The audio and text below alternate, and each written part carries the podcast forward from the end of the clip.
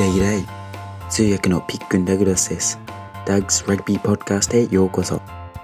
僕の母国ニュージーランドで大人気のスポーツラグビーについて様々なゲストをお迎えし語り合っていきたいと思います今回はクリスマススペシャルということで本日のゲストは日本タッチラグビーのスーパースター日本一クリスマスが好きな男矢後大地選手です矢後さんはタッチラグビーワールドカップに3回出ていて国内トップクラスチームの一つ東京タッチジャンキーズも立ち上げました。このインタビューは全日本選手権前に行ったので2連覇とおっしゃっていますが先月の大会でジャンキーズが3連覇を果たすことができました。タッチの世界についていろいろ話すことができましたので Enjoy the episode and Merry Christmas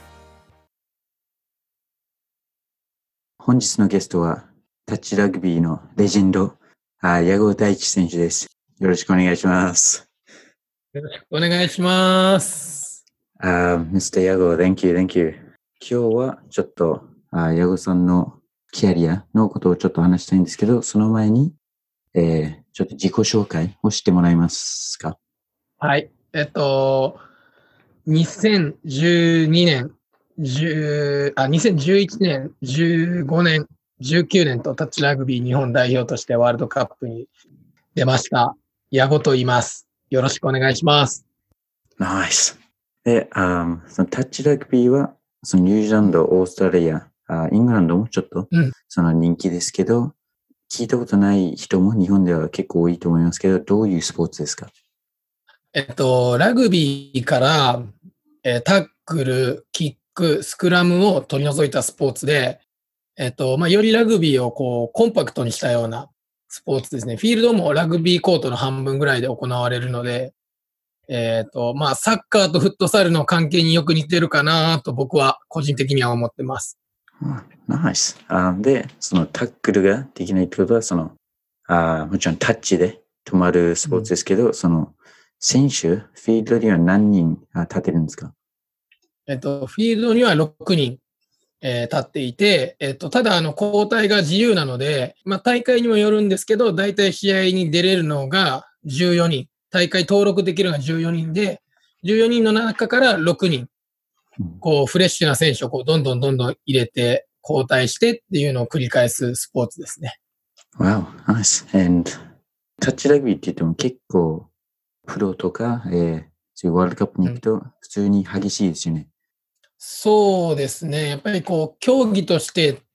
詰めていくと、えっ、と、その触る、タッチっていうとこう、触るっていうイメージがされる方が多いんですけど、やっぱりそこはちょっとこう、フィジカルコンタクトというか、トップレベルに行けば行くほど触るというよりかは、あの、押すっていうような感覚の時もあるので、えっ、と、そのワールドカップとか世界レベルに行くと、少しそういう、まあ、力強さと、もちろん相手を吹き飛ばす力強さは必要ないんですけど、こう、押された時に耐える体感だったりとか、そういう力強さ的なものは必要ですね。で、ラグビーを今プロでやってて、そのタッチラグビーをやって育ってきた選手も多いと思いますけど、クエイド・クーパーとかも、あ、そうですよね。うん、そうです。やっぱり、まあ、クエイド・クーパー、まあ、オーストラリア、ニュージーランドは本当に、あの、公園に行ったらね、タッチラグビーやってるような環境がいっぱいあるので、特にニュージーランドは、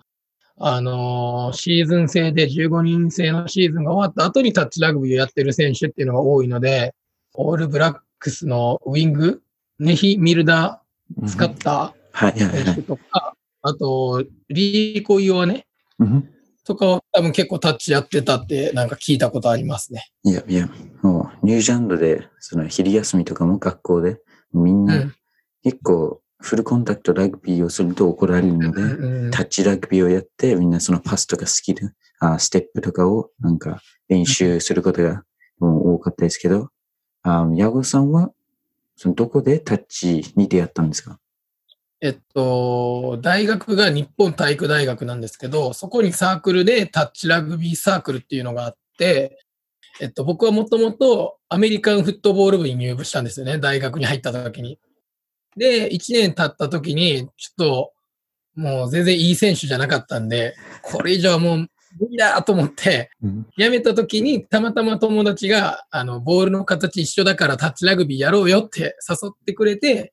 大学2年生の7月ぐらいに、えっ、と、タッチラグビー始めましたね。わお。えじゃあ、その、もともとアメリアメフトうん。部に入ったっていうのは、その大学に行ったのも、そのアメフトをやるためだったんですかそれとも、その勉強しながら？そうですね。あの、スポーツに携わる仕事がしたいなと思って、体育大学に進学して、で、まあ、あの、当時僕ら世代だと、あの、アイシールド21っていう漫画があったんで、アメフトの。で、まあ、それ読んで、あアメフトやってみたいなっていう、本当にそんな感じで始まって、気づいたら、あの、タッチラグビーやってました。じゃあ、大学でアメフトが初めてだったって感じですか？うん、そうそう。1年間だけやけど。Cool, cool. Um, and その大体育大学、日本体育大学は東京ですけど、育ちは関西ですよね。大阪で、えっと、高校までいて、で、大学を機にこっちに出てきた感じですね。Oh, cool. Nice. Yes. 僕もそのヤゴさんと出会ったのが、うんタッチラグビーのチーム、あーヤゴさんのチームに僕が2015年に入った時ですけど、あーそのキャプテンがめっちゃその関西弁で話して、すごくいい勉強になりました。どういたしまして。Thank you. あそのタッチラグビーをやってて、なんでこんなに長く続けられたのと思いますか？なんかどういう魅力があったんですか？えっと、一つは、あのー難しい。まあい、いっぱいいろんな魅力があるんですけどう、ん一つは、あのーやっぱり、こう、マイナースポーツ、今もそうですけど、当時僕が始めたと時ってもっともっと人が少なくて、本当にこう、なんていうんですか、仲間みたいなうん感じの色合いが強かったので、どっちかっていうとスポーツしてる、まあもちろんスポーツしてたんですけど、ですけどスポーツしているというよりかは本当に仲間と過ごしているような感覚が、あの自分の、当時の自分にとってはすごい居心地が良くて、っていうのが一つと、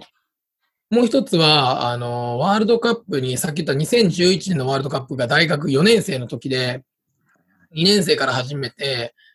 で、3年生の時に、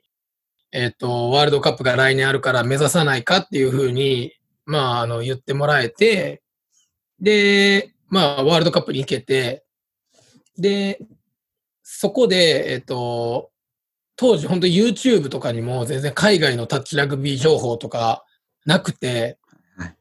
まもっと言うと、全然タッチラグビーに真剣にやってなくて、真剣にやってたつもりだけど、うん。全然全然今みたいに真剣になんかこう突き詰めてや全然やってなくて、本当に練習だけ。練習だけで、あとは本当にバイトと飲み会とみたいな感じで。いやいや、で、ワールドカップ行って、すごく印象に残ってるのが、まずはいろんな国でやられてるんだなっていうのが一つ。うんさっき言ったように、すごい日本の大会だともう全員知り合いっていうのが、あの、当たり前だったんですよ。はいはい。だけど、ワールドカップに行ったら、もちろん自分以外全員知らないうんっていう中で、それがエジンバラ大会だったんで、すごいヨーロッパのチームも出てて、チーム数もすごい多くて、こう、初めて経験する海外で、初めて経験する海外のタッチの会場で、タッチラグビーの一つのプレーに対して歓声が上がるとかっていうのがすごい新鮮で、うんすごくこう、競技としての懐の深さというか、そういうのを感じたのが一つと、もう一つは、えっと、メダルを取るっていうのが、まあ、銅メダルを取るっていうのが当時の目標で.えっと、3位決定戦まで行ったんですよね。で、相手は南アアフリカ、南アで、えっと、前半2点リードしてたのを最終的にひっくり返されて、で、3点差で負けたんですよね。うんで、本当に僕のイメージはそこでメダル取って、もうタッチラグビーはやめて大阪に帰ろうかな、みたいはいはいはい。な。でっていうのがまあ僕の当時のライフプランでうんだったんですけど、こう、まあ、ピッピッピーってこう、試合終了のホイッスルが鳴った時に、すごくこう、ハイタッチをしていくんですけど、相手チームとハイタッチをしていった時に、一人目、二人目、三人目ぐらいで、こう、ふと、まあ、半年、一年ぐらい頑張ってきた代表チームがもう終わったっていうのが一つとその、すごく楽しかったワールドカップが終わってしまったっていうことに、こう、ふと気づいて、なんかすごくあっけなく終わったように感じて、すごいこう涙が出てきて、あ、もう終わってしまったんだっていう、このチームでもプレイ、一緒に、ね、一緒のチームでプレーすることはもうないんだっていうのと、もうメダルを獲得するチャンスはないんだっていうので、すごく、まあ、複雑な感情で、うん。こう悲しいだけじゃなくて、何かいろんな経験したことない、こう、いろんな感情がこう、渦巻いて涙として出てきて、で、その時に思ったのが4年後もワールドカップにメダルを取りに行こうって思ったのがきっかけというか、いや、いや、よりタッチラグビーにスポーツとしてのめり込んだ経験、あきっかけはそこで、多分そこでメダル取ってたら本当にここまで絶対続けてなかったと思うし、うん。うん、なので、あそこで負けといてよかったかもしれないですよ。うん。わお。すごいですね。Um, いや、その、タッチラグビーが、その、日本でやってた時、大学でやってた時は、え、どういう、その他の大学と対戦してたんですかその、どういうリーグみたいのが日本にあったんですか？あなるほど。えっと、当時は、まあ、日体大の OB チームっていうのが複数あって、で、プラス、もう今なくなっちゃったんですけど、立命館にも大学生のチームがあったので、まあ、立命館とその OB チームみたいなのがまあ複数あったので、まあ、そことやり合ってましたね。で、大学生の時は、2年生の時は優勝したんですけど、僕メンバー外だったんで、下手くそだったんで、大学3年生の時に優勝して、で、4年生の時は、あの、3位で優勝できず、なんか、3位で負けて終わっちゃったんで、あれなんですけど、全然、せ戦績的にはあんま良くないんですけど、っていう感じで、はい。あで、その卒業をして、もう、その日本代表になった経験もあって、あそこからうん。あ仕事をしながら、そういう OB のチームに入ったんですか？そうですね。その当時、えっと、まあ、僕らが4年生の時に、えっと、できた PSI っていう、セブンスのジェイミー・ヘンリーとかが一時期所属していたラグビーチームにも、あ会社にタッチラグビーチームも当時あって、で、そこに、えっ、と、今でいうヒデさんとか、そういう、まあ、日本のトップの選手が在籍していたので、まあ、そこで、こう、働きながらプレーしようっていうのを思ったのと、もう一つその海外でのタッチのラグビーの経験がすごく自分の中で衝撃的で、いい意味で。で、どうしてもこの若い間、若い間とか、まあ、20代前半の間に、海外でプレーしてみたいっていう気持ちがあったので、えっ、と、そこで働いて、お金を貯めて、だ1年間働いて仕事辞める、辞めるんですけどいいですかっていうので、あ、いいよって当時の社長も言ってくれたので、そこで働きながらプレーして、お金貯めて、海外に行こうと思って、そこの会社に進みました。ああで、海外に行くのも自分の、その自腹、自分で払わないといけないですしで、本当に、ああ、そのワールドカップの時もそうだったんですか？そうですね、もう全部、今まで行った遠征は基本的には全部自腹で、わえーっと、行ってて、もう10年ぐらいそんな生活してたから、行ってなかったら今頃はもう大金持ちなんですけど、残念ながら、はい、貧貧乏人なまんまで。いや、でも経験の方が多分大事ですね。うん。あいや、あで、その1年間頑張ってお金を稼いで海外行けたんですか？そうですね、1年間お金を貯めて、まあ、あんまお金貯まらなかったんですけど、まあけど、あの、ワワーキングホリデーで、まあ、ニュージーランド、さっき言ったニュージーランドとオーストラリアが世界のトップで、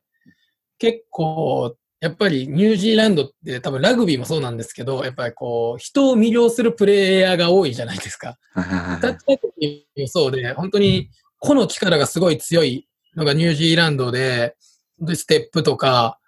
なんかおしゃれなね、バックフリップとかやってるのはニュージーランドが多くて、僕も大学生の時、あ、ニュージーランドのスタイルいいなって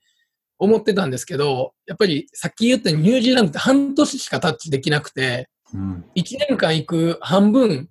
僕そのラグビーやったことないのに、ラグビーのシーズンがある国っていうのはちょっと、うん、どうかなっていうので、まあ最終的にオーストラリアに行けば、1年間プレーはできるし、やっぱりこう、システムみたいなのが、よりニュージーランドよりしっかりしてるよっていうのは、こう、いろんな人と相談して分かったんではい、で、まあ、オーストラリアのシドニーに、えっ、と、1年間留学しましたね。はい。ああで、そのタッチラグビーのスタイルは、その、矢後さんは、あプレイしてるときにどういうタッチラグビーのスタイルをする選手なんですか？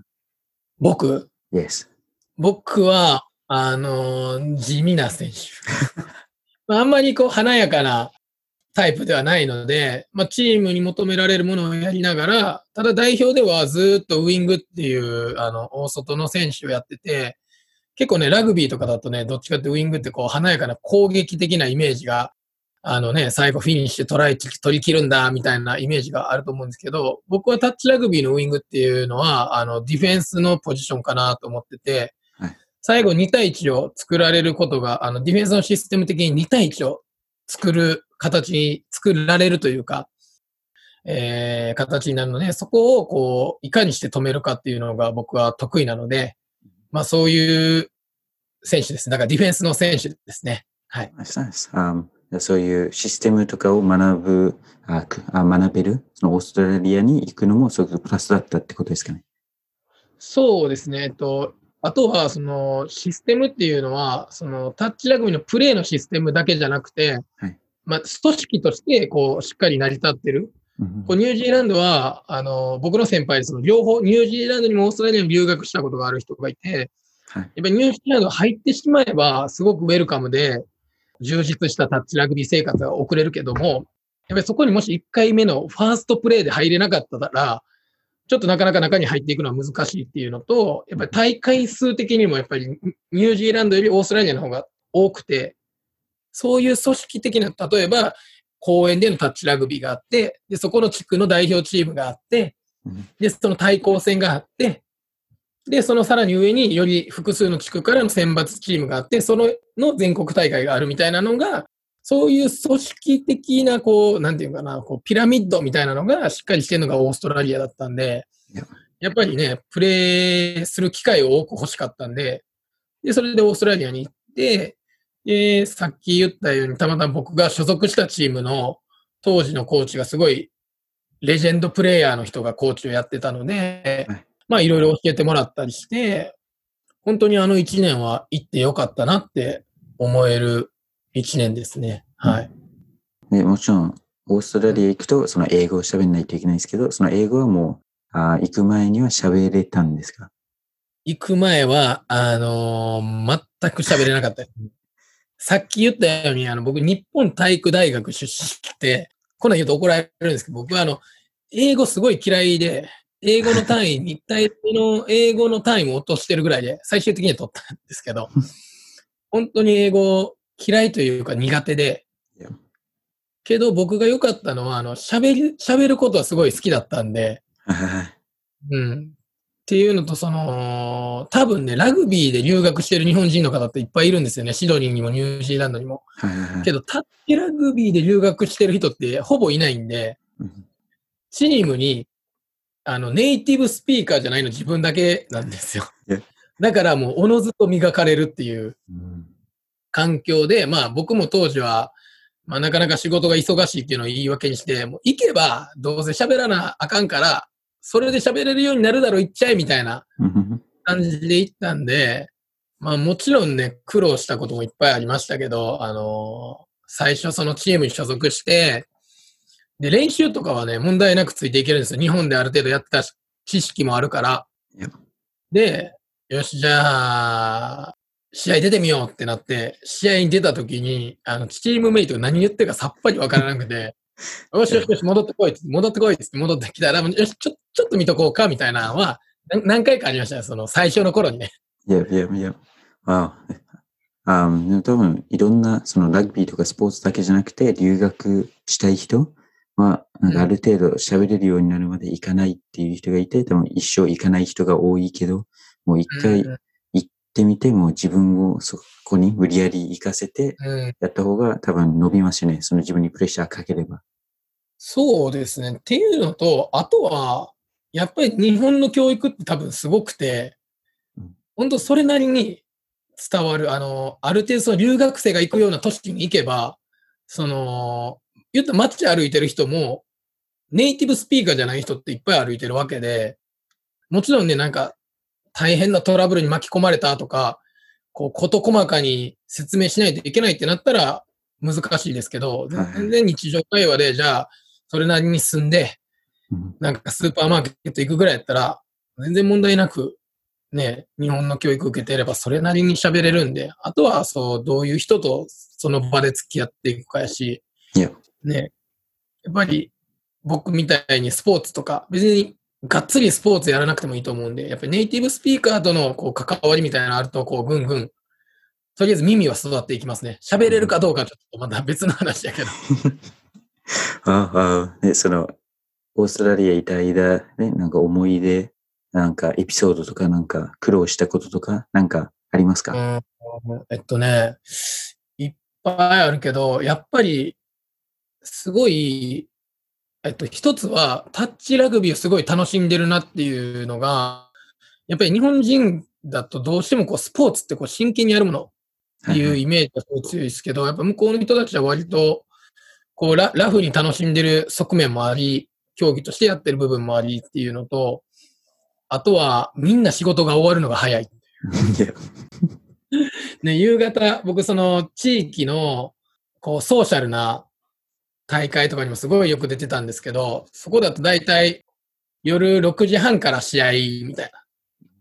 で、日本で6時半からスポーツの試合に来れる人って多分かなり少ないと思うんですけど、みんな来て、え、仕事何時に終わったみたいな、俺5時やで、みたいな。嘘つけようと思って。めちゃめちゃいいな、みたいな、はありましたね。そういう、まあだから、そういうスポーツ、まあ、シドニーだからなのかもしれないですけど、そういうライフスタイルの中に一つタッチラグビーがあるっていうのはいいなって思った。まあそういう文化的なところですごくいいなと思ったのと、もう一つすごい大変だったのは、やっぱり結局僕は留学した時に、そのプレミアって呼ばれる、まあ要するに一軍に上がれなくて、まあ、二軍をさまよってた時に、どうしても勝ちたいって言った時に、やっぱりまあさっき言ったように僕は一人でこうチームをね、勝たせられるタイプじゃないんで、みんなで頑張って勝ちたいんだけども、やっぱり、こう、まあもう来シーズン頑張ろうよみたいな空気が流れた時、はい、いや、俺に来シーズンはないみたいな。だから今頑張ってくれみんなみたいなのはちょっとありましたけど、うん、とかね、まあいろいろあったけど、あとはすごく思い出に残っているのは、最終的に全国大会、ナショナルタッチリーグっていうのがあって、で、そこのそのトップカテゴリーには、さっき言ったように一軍で活躍してした選手が選ばれるんで、僕はもうその時点でも望みはなかったんですよね。だけど、そのトップカテゴリーの下に、まあ若手育成リーグっていうのが当時あって、はい、でそこは基本的に、基本的には20歳以下の選手で組んで、プラス5人ぐらいはえー、オーバー20入っていいよみたいな。があって、もうそこにかけるしかないと思って、トライアルを受けに行って、まずトライアルっていうのがあんま日本ではないから、はいはい、いかに立つかみたいなところから、まあ一次試験通って、で、二次試験がこう大会期間までに参加して、で、いい選手をこうピックアップするみたいなので、も英語もままならないし、意思疎通も難しいしっていうので、なんかすごい、もう毎回練習行って、へこんで、ああ、今日俺できたかな、みたいなね、こう、行ったり、帰ってきては練習行って、帰ってきたら練習行って、みたいな繰り返してた時期があって、それは結構き、きあなんか、幸せなことやけど、結構きつくて、で、一回練習終わった時に、コーチの人に、あの、第一、コンフィデンスって言われて、でもコンフィデンスっていう単語わからんけど、まあ、とりあえず OK、OK って言って、で、コーチはこう帰っていった後に、Google、あの iPhone にコンフィデンスって言ったら、えー、自信を持つって出てきて、ああ、そういうことかよ。っていうのがあって、まあ、けど最終的にこういうことでチームにあ、メンバーに選ばれて、その全国大会に行けたのは、めちゃめちゃいい思い出で、その時のメンバーは、本当に才能豊かな若いちょっとイケイケの子たちのチームで、かつ、すごいタッチラグビーに真剣にプレーしてるのが一緒にやっててわかるような人たちだったんで、未だに連絡を取り合うし、そのうちの一人は今回ワールドカップにオーストラリアの30歳代表で出てたので、久しぶりにワールドカップで再会できてすごく嬉しかったし、うん、そういう友情を、あの、育めたというか、最後、それが最後の大会だったんで、最後の最後にすごくこう自分が留学行く前に思い、本当に思い描い、思い描いてたトップカテゴリーでは出れなかったけど、その一つの下のカテゴリーだったけども、すごくいい仲間にも恵まれて、まあ自分的にもいいパフォーマンスを出せたんで、すごく良かったですね。Nice. Wow. And もう英語がペラペラになって日本に帰ってきて、もうタッチラグビー世界の英語マスターですもんね、今は。多分ね。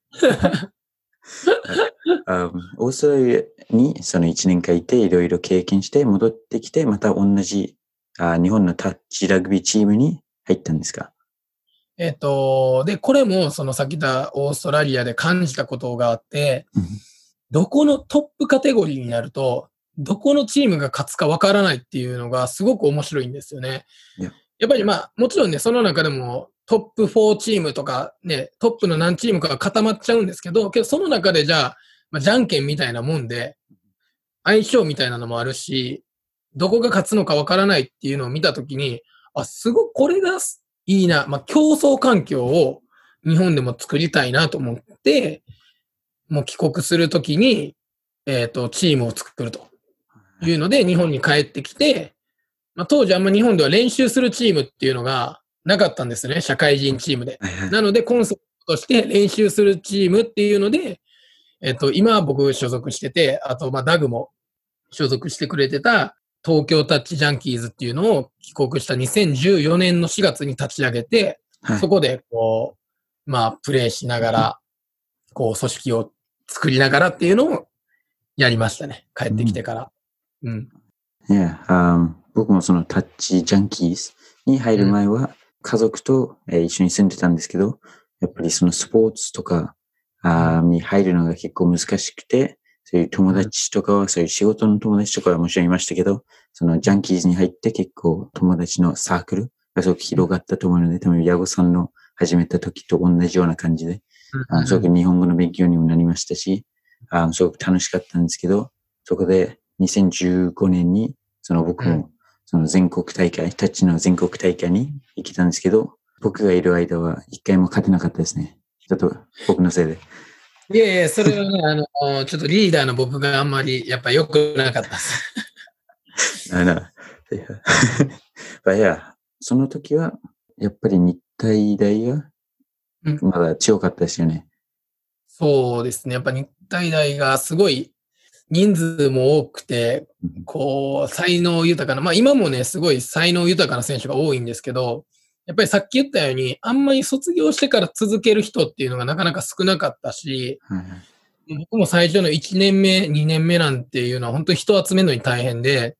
だダグが入ってきてくれてすごい助かったし、だからそういう中でこうやっぱり日体大倒すのはあの時はなかなかタフな状況で、うん、けど、やっぱりその、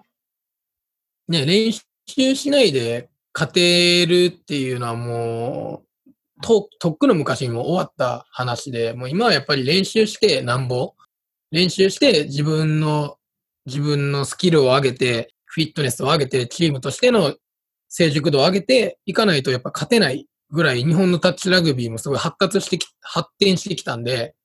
だからジャンキー立ち上げた時はまだなんかギリギリ対戦相手とかにもあんまり練習してないけど、学生の時結構いけてましたみたいな奴らが出てきて、まあ、そこをね、僕らが勝つみたいなのはすごい気持ちよかったですけどね。まあ、優勝はね、もちろんできなかったんで、なんとも言えないですけど、そういう気持ちよさとか楽しさみたいなのありましたね。うん。でそこから、どんどんチームに参加してくれるあメンバーとかが増えてきて、どんどん強くなってきたんですか、うん、そうですね。やっぱりこの練習するチームっていうコンセプトが結構新しかったんで、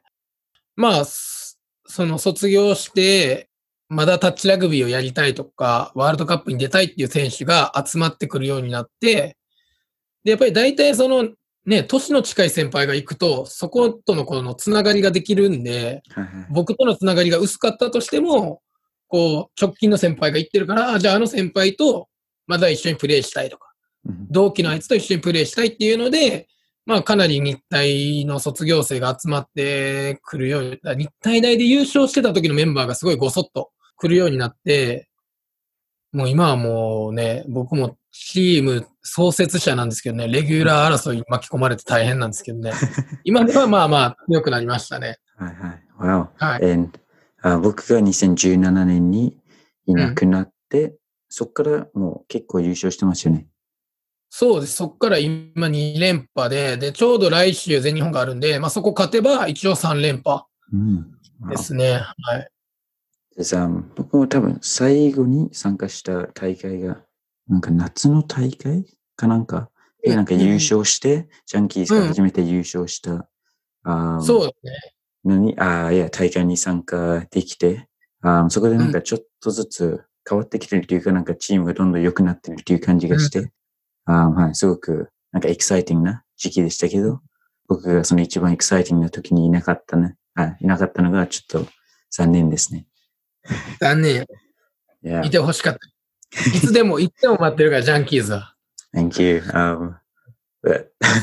で その間に、um, うん矢部さんはまだ、um, 日本代表のチームうん。で、あプレーもしてましたし、2011年に初めてワールドカップ出て、2015年も出ましたよね。その大会はどうでしたか？そうですね。2015年は、まあ、さっき言ったように、こう、若い子がどんどんどんどん出てきて、で、結構自分的にももちろん留学を経て上手くなってる自信もあったし、はい。こう、海外行くことへの、まあ、いい意味でこう、ワクワク感みたいなのなくて、本当に落ち着いてできる。で、2015年大会がオーストラリアのコフスハーバー開催だったんですよね、うん場所が。で、そこはさっき言った全国大会の会場と一緒で、もうこれはもうめちゃめちゃ自分にとって最高の大会だなと思ったんです。はいはい。こう、前回大会3位決定戦で負けて、悔しくて4年間チームを、えー留学し、チームを立ち上げ、でやってきて、次のワールドカップの開催場所が思い出のオーストラリア。もうこれはもうメダル取るしかないと思って行ったら、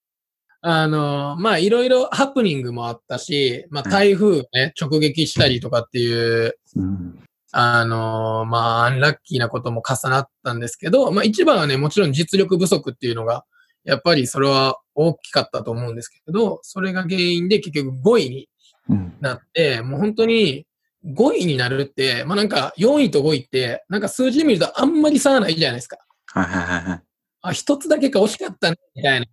けど、やっぱ3位決定戦に行けないのと、3決に行って負けるのと、なんか5位、6位で勝つのって、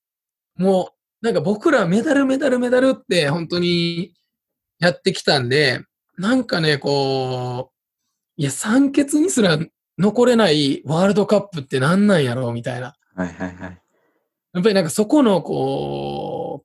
う、なんていうかな、虚無感というか、やるせない感じ。もちろん5位決定戦勝って嬉しいし、ね、6位で終わるよりかはね、5位で終わった方がいいし、はい。ね、なんかやってきた思い、その4年間の思いみたいなのもあったんで、で、まあ、じゃあもう一回行くかって なって。5, 位5位じゃちょっとさすがに、まあ、いや、5位じゃ終わられへんやろって言って、まあ仲いい人たちとね、じゃあ、じゃあもう一回頑張ろうって言って、で、その時に思ったのは、うーん、単純にこう日体大の子たちが増えて、自分の若い時と比べて上手いから、じゃあ俺たちも、じゃあ日本代表強くなったねって思ってて、もちろん2011年のチームと2015年のチームって多分2015年のチームの方が強いと思うんですけど、日本がこう上がってたとして、こうすごい僕もバカやから、日本がこう上手くなってたら、3位決定戦であの時のチームに勝てるだろうって、何に勝てるだろうと思ってたんですけど、よくよく考えたら他のチーム上手くなってるから、それ以上の上昇曲線をこう描かないと、負けて俺たちは追いつかないなっていうことに、なんかその時気づいて、はいはい。本当に上手くなってたって思いましたね。うん。あで、その次の4年間、あ2019年のワールドカップまでになんか違う国よりも、あもっと上手くなる工夫とか何かしてきたんですか？そうですね。やっぱり僕個人のところで言うと、そういう日体大の若い子たちにどんどんどんどん海外のタッチをこう経験させる。で、これなんでそうするかっていうと、まあ、まずさ、まあね、日本のタッチ業界もね、どんどん2011年からね、発展してきたとはいえ、やっぱり大会に行くと、まあ、ほぼほぼ顔見知りのメンバーで、はいはい。まあ、国内だと結局まだまだまあ、小さい世界で戦ってたんで、まあ、僕がワールドカップ行った時のような感覚をこう味わいたい。結局見てる世界狭いよ。ね、後輩から見たらやっぱ先輩が目の前にいたらやっぱなんかちょっと負ける気になっちゃうじゃないですか。だけどそうじゃないんだよ。君は今日本でもしかしたら先輩に狙われる選手かもしれないけど、海外行った時に意外と君でも、君でもって言ったらあれだけど、君も活躍できるし、ディフェンスすれば守ることもできるし、大丈夫なんだよっていうのを感じてほしくて、オーストラリアのニューサウスウェルス州はい。の大会に若い子たちを連れていくっていうのをこう企画して、それが2015年から始めて、まあもちろんね、僕が留学してたから戻りたいっていうのもあったんですけど。で、そこに行けば、本当にオーストラリア代表の選手半分ぐらい当時いたんで、対戦できるし、ね、あの、ジャージ交換もできるし、はいはい。すごくいい経験になるなと思ったんで、2015年から始めて、あの、2015年から始めました。うん。うん。わお。あーそれでみんながどんどんその経験も積むことができて、2019年のワールドカップに行きましたけど、ワールドカップはどういう大会でしたか？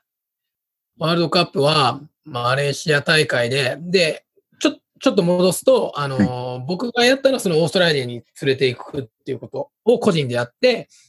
で、もう一つは、すごくこれが大きかったなと思うんですけど、協会、日本協会がオーストラリア協会とのパートナーシップを結んだんですよね。はいはい。それで、コーチングスタッフにオーストラリア人が入ってくるようになって、うん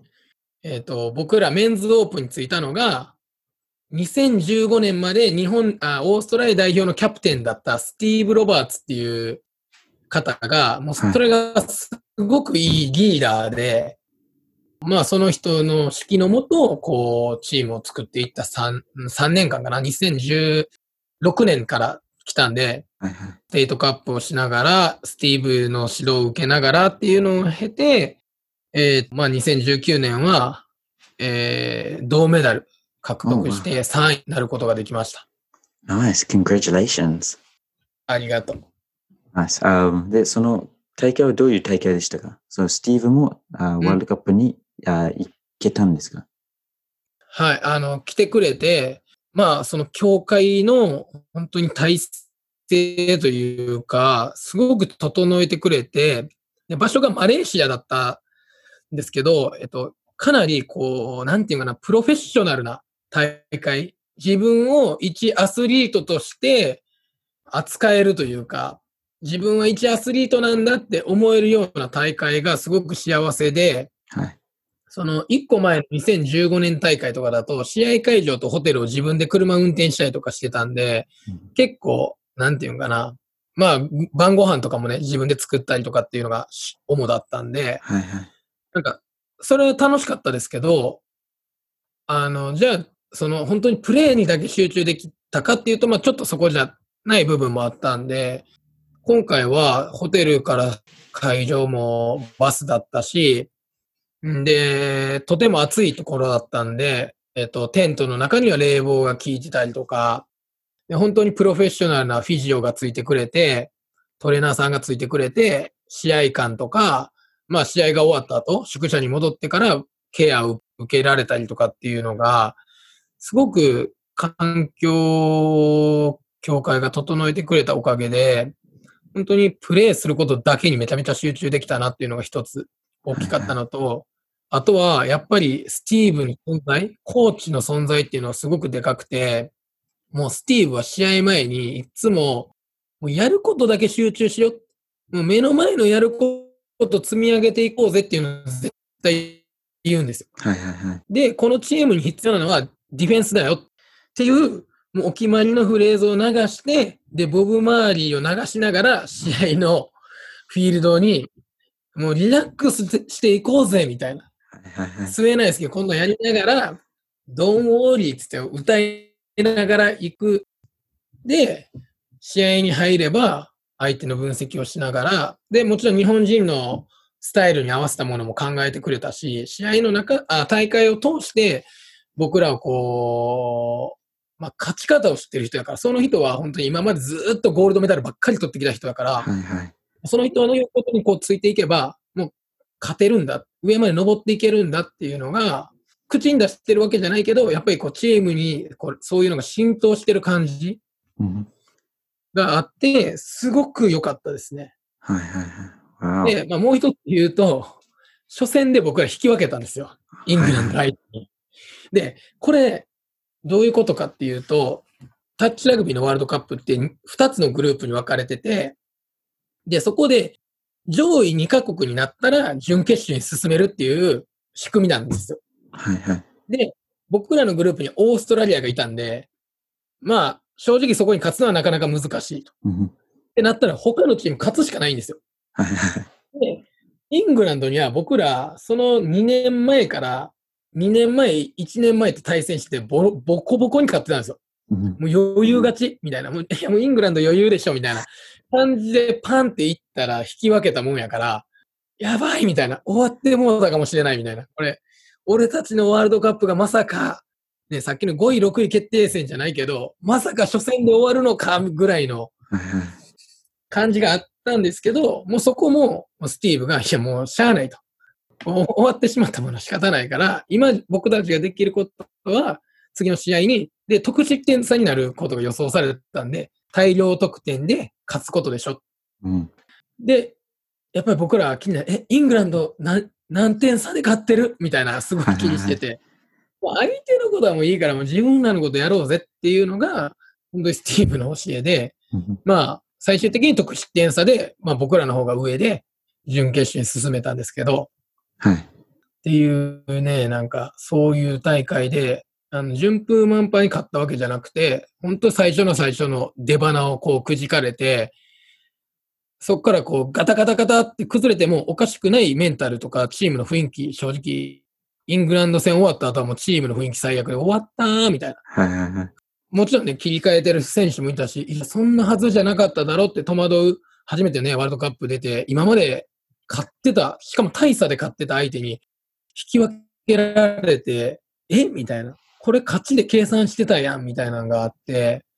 かなりね、あの、タフな状況ではあったんですけど、やっぱりそこも、もちろん選手たちのね、強さっていうのもあったけど、それをうまく導いてくれたスティーブ、コーチのありがたみというか、凄さみたいな、実感した大会でしたね。うん。うん準決勝ではあ誰と対戦したんですか？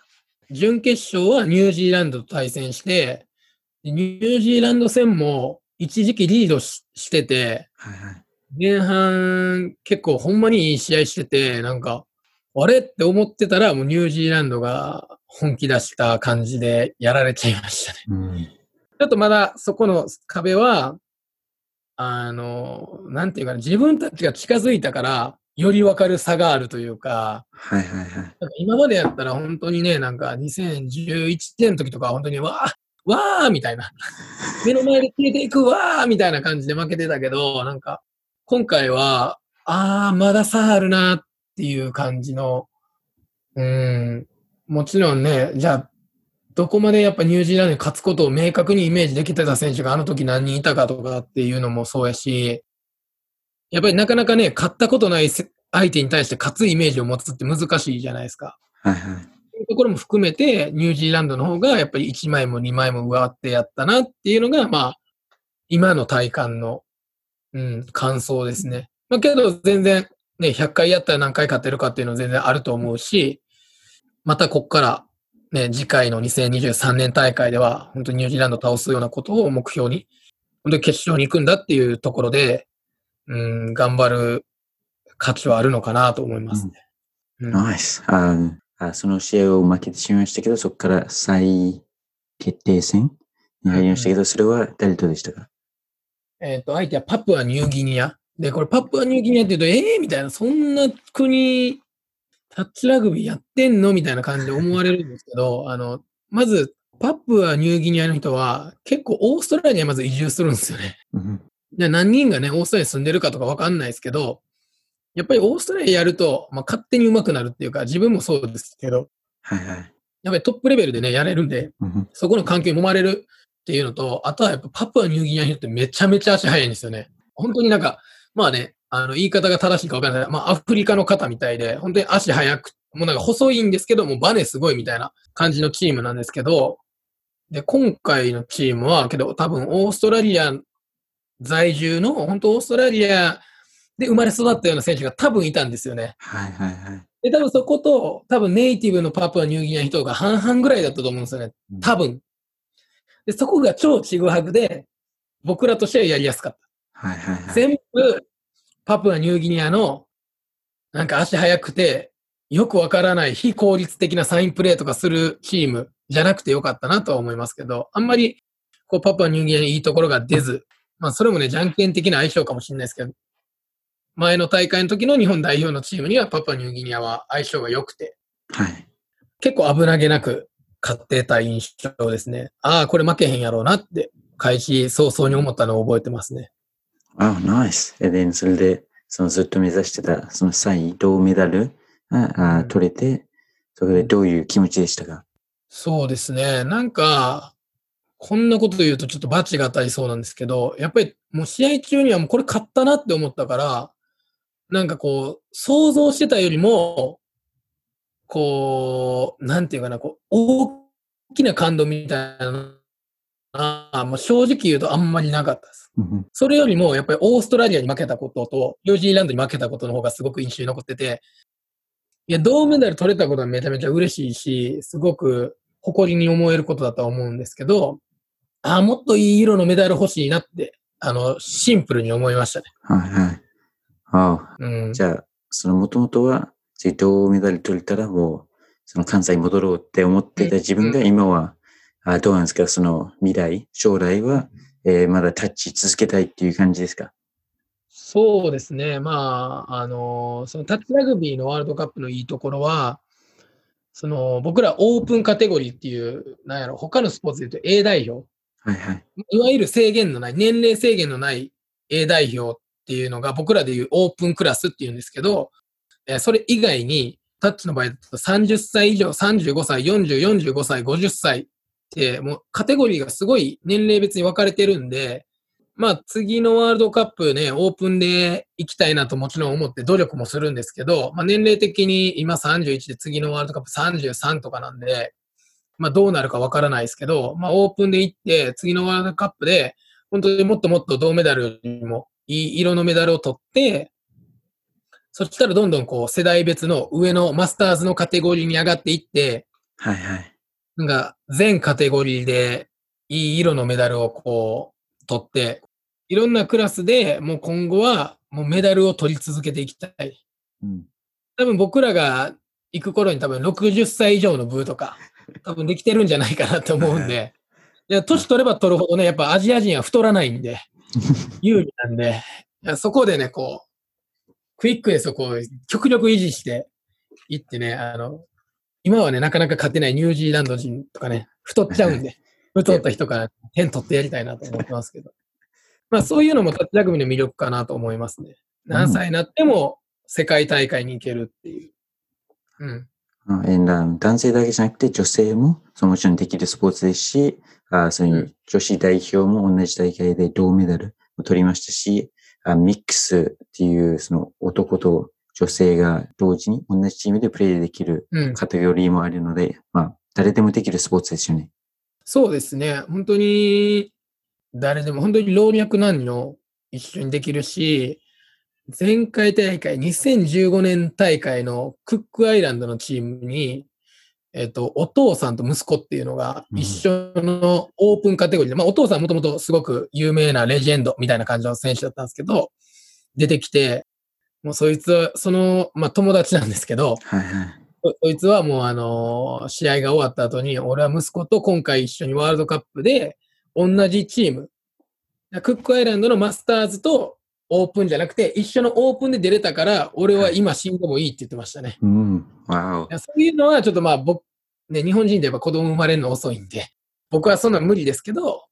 ね、例えば、こうソーシャルな大会やったら、息子と一緒に出られる方、日本でもいいるんで、そういう、こう、まあ、国際的な代表とかそういうレベルじゃなくても、老若男女本当に一緒にできるんで、で、最初に言ったように強いフィジカルコンテストっていうのはないので、別に女性でももちろんできるし、はいはい。子供でもできるし、おじいちゃん、まあおじいちゃんまでいったらちょっともしかしたらね、あれ、あれかもしれないですけどね、年を取っても別に球取って走れれば別にできるスポーツなんで、そこは一つ魅力だなと思います。うん。ね、その、あスポーツ、ラグビーあを、その去年のワールドカップ、あ15人制で見て興味を持ち出した人も多分たくさんいると思いますけど、タッチラグビーをやってみたいって思う方は、どうすればいいですか？特に東京にいる人は。そうですね。あの、東京タッチジャンキーズっていう、その僕のさっき言った日本選手権を今2連覇中のチームがあるんですけど、そこで、えっと、今年からエントリーチームっていうのを新しく作って、まあ、それは本当にエントリーという名のごとく、もう本当タッチラグビーの入り口になるようなチームで、えっと、本当に来た時、練習来れる人で来て、まあ、ちょっとタッチラグビーの基礎みたいなのを練習して、まあ、ゲーム形式のものをこうガンガンガンガンやっていくみたいなので、今本当に、まあ、ラグビーやった人がね、今は多いですけど、まあ、未経験の人でも、あの、できなくないですし、はい。あの、そこに来ていただければいいので、あの、インスタグラムで東京タッチジャンキーズって、東京漢字でタタッチジャンキーズをね、あの、カタカナで打ってもらえる多分出てくると思うんで、DM もらったり、あ、くれたりしたら、いついつ練習ありますっていうのを返事しますし、東京にはね、たくさんチームがあるので、はい。もちろんね、その住む場所のあれもあるんで、全然僕らじゃなくても別のチームでタッチラグビーやってもらえれば僕はすごく嬉しいです。もう本当に東京だけじゃなくて、いろんなその街、うん日本中にものタッチがどんどん人気になってると思うので、ぜひみんな一回はやってみてください。ぜひやってみてください。はい、そのタッチジャンキーズの、えーそのインスタグラムとかを、えーっと、このエピソードの内容のところに入れておきますので、簡単にみんな見つけれるはずです。僕が、ちょっとそういうのをうまくできるかどうかわかんないですけど、やってみます。お願いします。Great. But thank you, ヤゴさん。Um, ちょっとすいません。僕が時間管理下手なので、あ長くなっちゃいましたけど、この休みの日に時間取ってあもらえてありがとうございます。ありがとうございます。Sweet. まあ、また僕は今度コロナがちょっと落ち着いたら、えー東京行ってまた立ちやりたいので、よもちろん。ろしくお願いします。ぜひ来てね。Thank you. Sweet. 今回のエピソードも聞いてくれてありがとうございます。コメントやメッセージもお待ちしています。購読ボタンを押していただくと自動更新されます。ぜひ一緒にラグビーを盛り上げていきましょう。Thanks for listening to my podcast. Have a good one.